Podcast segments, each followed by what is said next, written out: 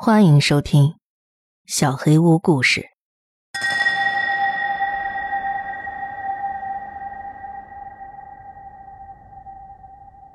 当你向星星许愿，第一集。我一直怀疑自己脑子有问题，我生病了，不正常了。我必须把这些说出来。我还没告诉过任何人，我这一生。到底经历了什么？尽管来自一个充满爱的家庭，但小时候的我还是热烈的渴望被关注。其实这也很自然吧。我的两个双胞胎弟弟妹妹出生的时候，大家都对他们充满了特殊照顾，我被忽视了。为了引起父母的注意，我经常做一些令人不愉快的事情，催吐。为了擦伤皮肤，直直的走向玻璃茶几，无缘无故的哭泣，嘴里没有一句实话。就像我说的那样，我不正常了，尤其是在小时候，表现的非常明显。这些愚蠢的行为，其实都得逞了，爸妈的注意力会立刻转向我，所以我这些行为的目的都达成了。我会再次成为他们世界的中心，我会变成他们生命中很必要的存在，而不再是全家福照片上的一个装饰。随着我慢慢长大，爸妈也看清了我的小伎俩，他们又一次转而关注我的弟弟妹妹了，把我扔在电视机前边，一堆迪士尼的动画录像带，再塞给我一盒糖。我最喜欢的是匹诺曹。你听过那首老歌吗？告诉你，如果你向星星许愿，梦想就会成真。我八岁的时候，爸爸找到了一份新工作，我们搬到了另一个城市。我在二月份的一个寒冷的星期一转学到了一所新学校，就在下半学期刚开学的时候。我很难交到朋友，孩子们的性情变化无常。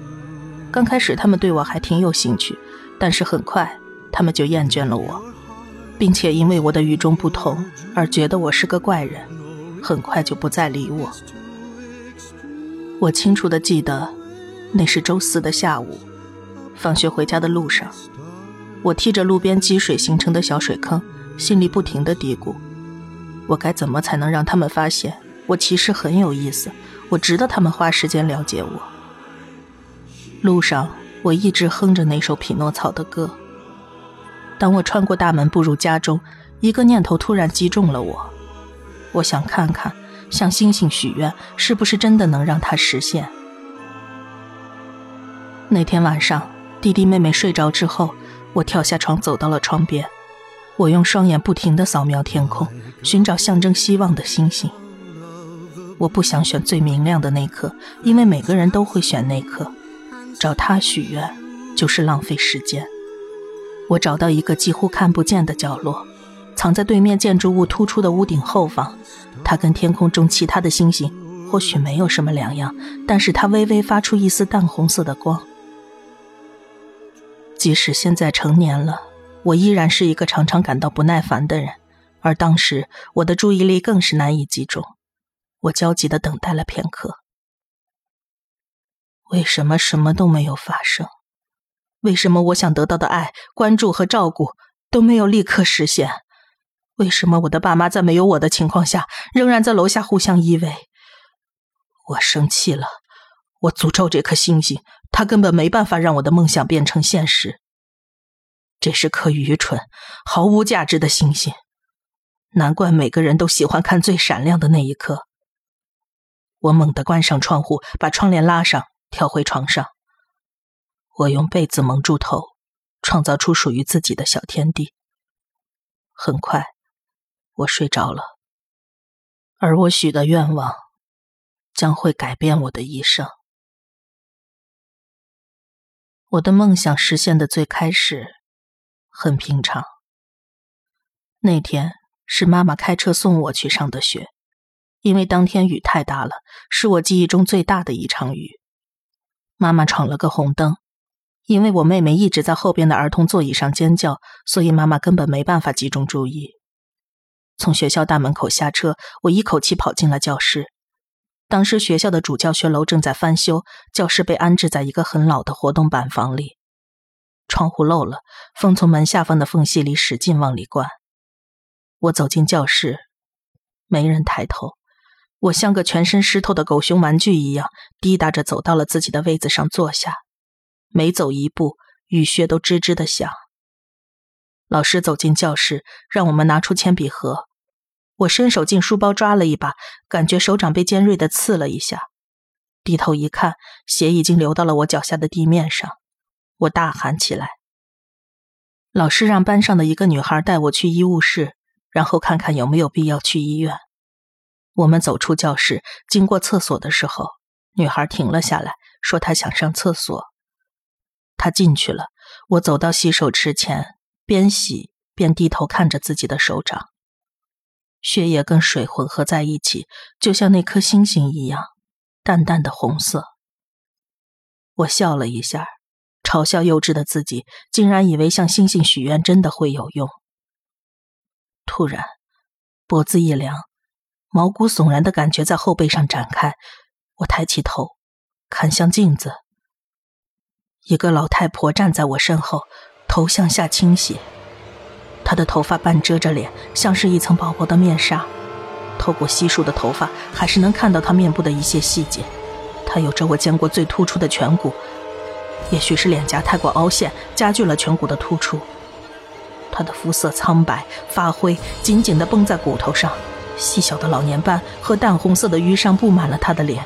一张小小的变形的嘴巴在他鼻子下方不安分地颤抖着。我大口呼吸，转过身来，没有人。一定，一定是灯光造成了幻觉。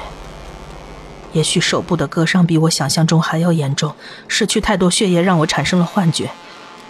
我真的不在乎它是不是真实存在，我现在只想离开厕所。我回头去关水龙头。又一次傻傻的看向了镜子，他在哪儿？离我更近了。他的头几乎直接搁在肩膀上，我尖叫着。他睁开了眼睛，他的瞳孔就像充满血丝的眼球中央的一根针。他对我笑，呼出来的气息掠过我的肩膀。他有三排牙齿，很像鲨鱼。每一颗都是黑色的。随着他的嘴巴张得更大，那些牙齿变得更长。他缓缓地向前倾斜，向前伸展，越过镜子，猛地朝我前胸推过来。我倒在了地上，头剧烈地撞到了地板上。我醒了，眼角的泪水还没干，床单已经湿透了。我大哭着冲进了爸妈房间，他们一直抱着我，直到我再次陷入不安的睡眠。仅凭这一点，足以吓坏任何八岁的孩子。但这只是一个开始。我醒了过来，听到爸爸在唱歌，妈妈在楼下大笑。我闻到了自己最喜欢的早餐——煎饼的味道。我跑下楼，坐到了餐桌旁，忘记了刚才那个可怕的梦。我吃着煎饼，凝视着窗外，雨比我之前见过的任何一场雨都大。我穿上了雨靴和雨衣。出门的时候，我使劲跳了起来，扎进了一个大水坑里，水灌进了雨靴里，脚趾头被粘在了一起。我喜欢那种湿冷的感觉。妈妈坚持开车送我去学校。后边还载着要去幼儿园的弟弟妹妹。路上，他闯了一个红灯。我的皮肤上带着一种似曾相识的刺痛，我尽量把这种感觉抛之脑后，一口气跑进教室，鞋子吧唧作响。我坐到了自己的座位上。老师晃进了教室，一边甩着雨伞上的水，一边让我们拿出铅笔盒。我听话的去拿铅笔盒，手掌上一阵刺痛。在我低头去看之前，血已经滴在脚边的泥地上，我的心跳开始加速。我的脸色肯定瞬间变得煞白，因为老师注意到了我，他让一个女孩带我去医务室。我们走出了临时教室，我们走得很慢。我告诉自己，只要我们没在厕所前停下来，一切都会没事的。他在厕所前停了下来。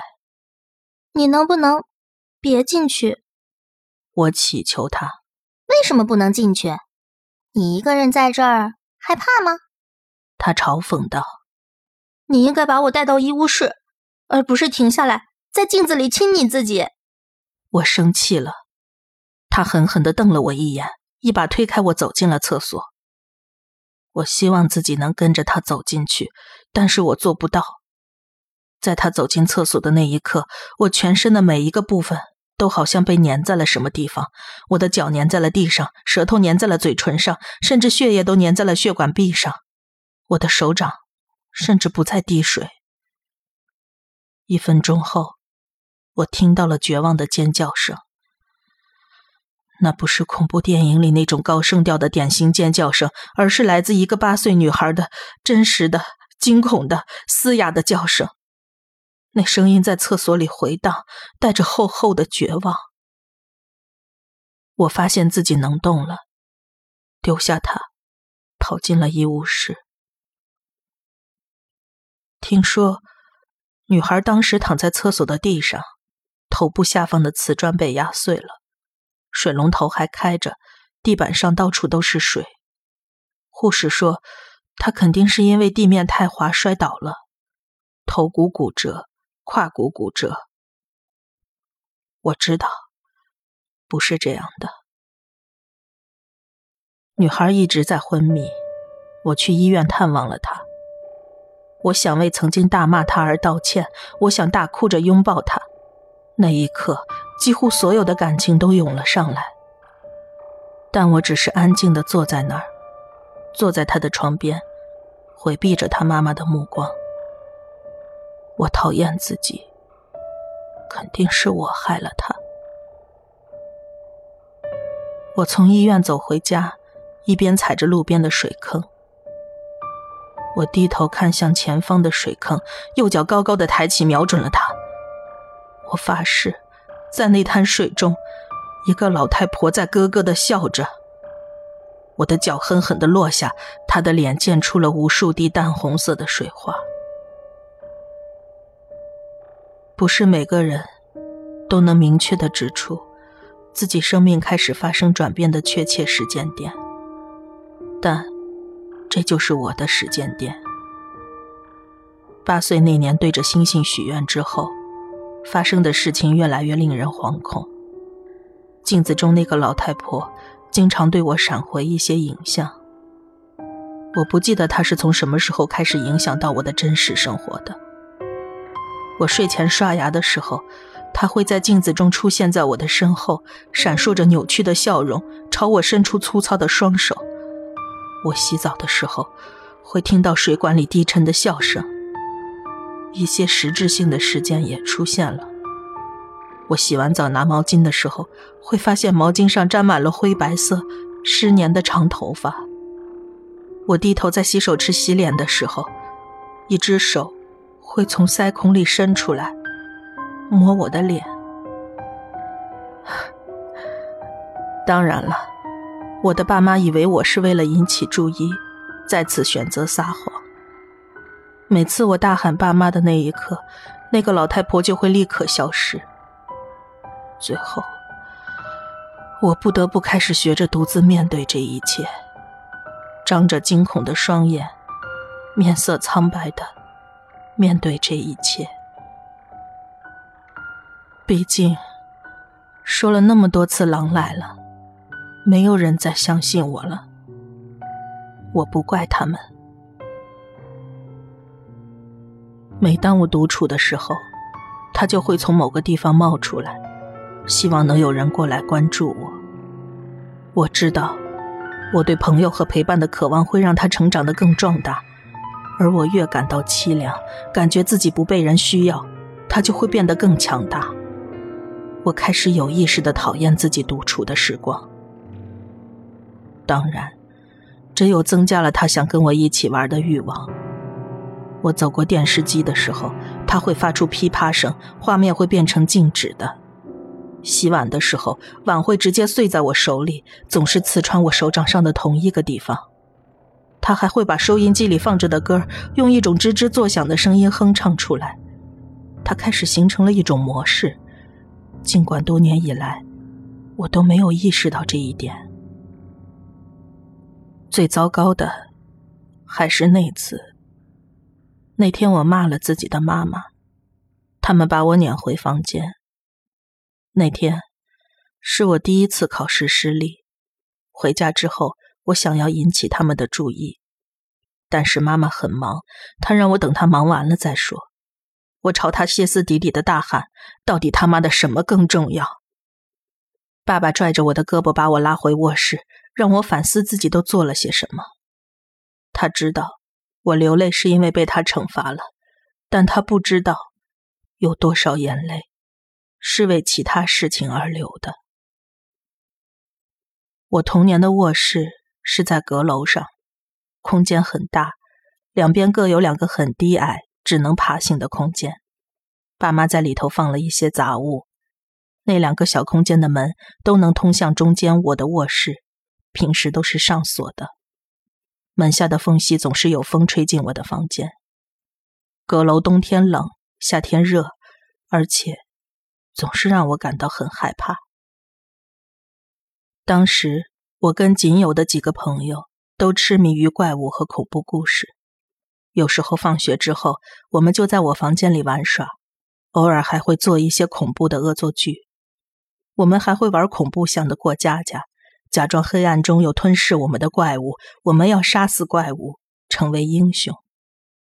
回想起来，孩子们惧怕黑暗、狭小的空间应该是天生的，特别是他们幻想过那里生活着怪物的时候。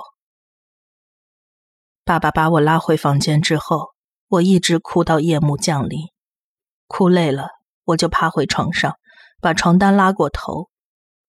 这是我童年的一个坏习惯。每当我生气或者不高兴，就会把脸埋起来，那样就没人能看到我脸上的表情。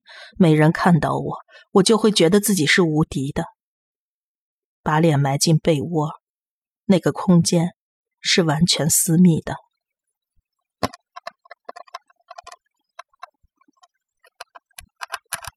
我听到了一些刮擦声。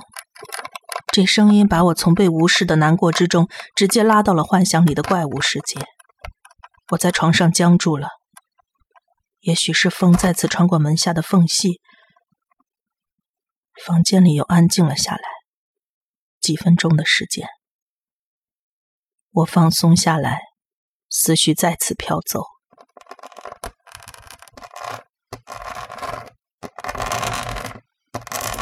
很深的抓挠声。来自隔壁的储藏空间，那不是我的幻觉，我真的听到了，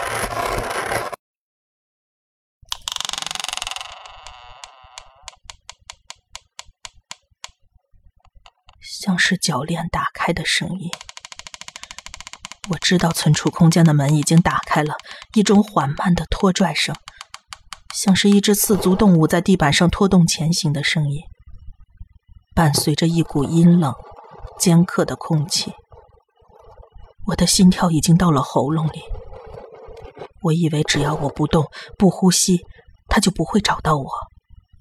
但是我没办法控制自己疯狂敲击胸腔的心跳声。被子轻轻的动了，我感觉床沿有一些轻微的压力。游戏结束，他找到我了。脚上传来一阵凉意。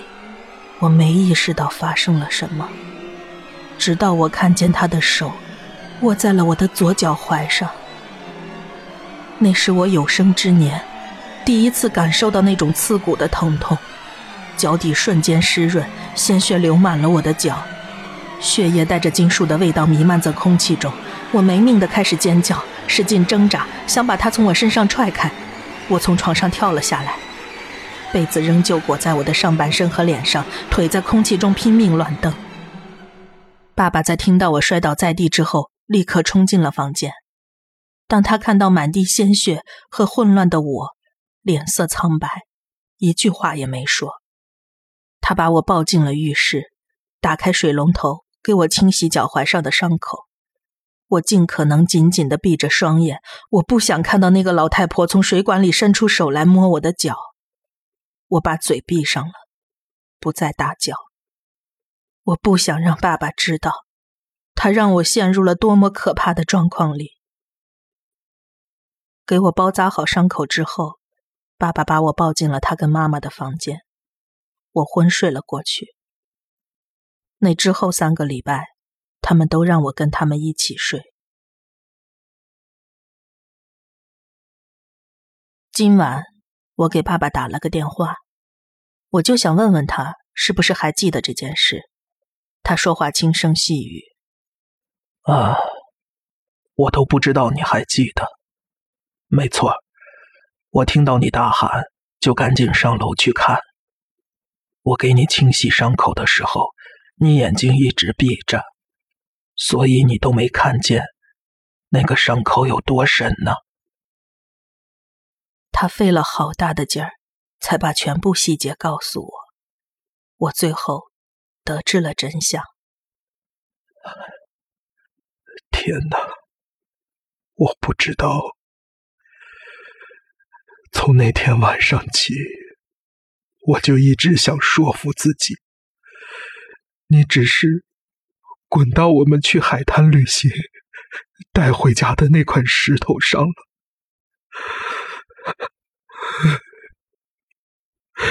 但是，我不能再跟你撒谎了，安娜，那个伤口。是有人咬了你。我从没听过爸爸哭，但是他抽泣的很大声，声音颤抖。他发现了一颗腐烂了的黑褐色的牙齿。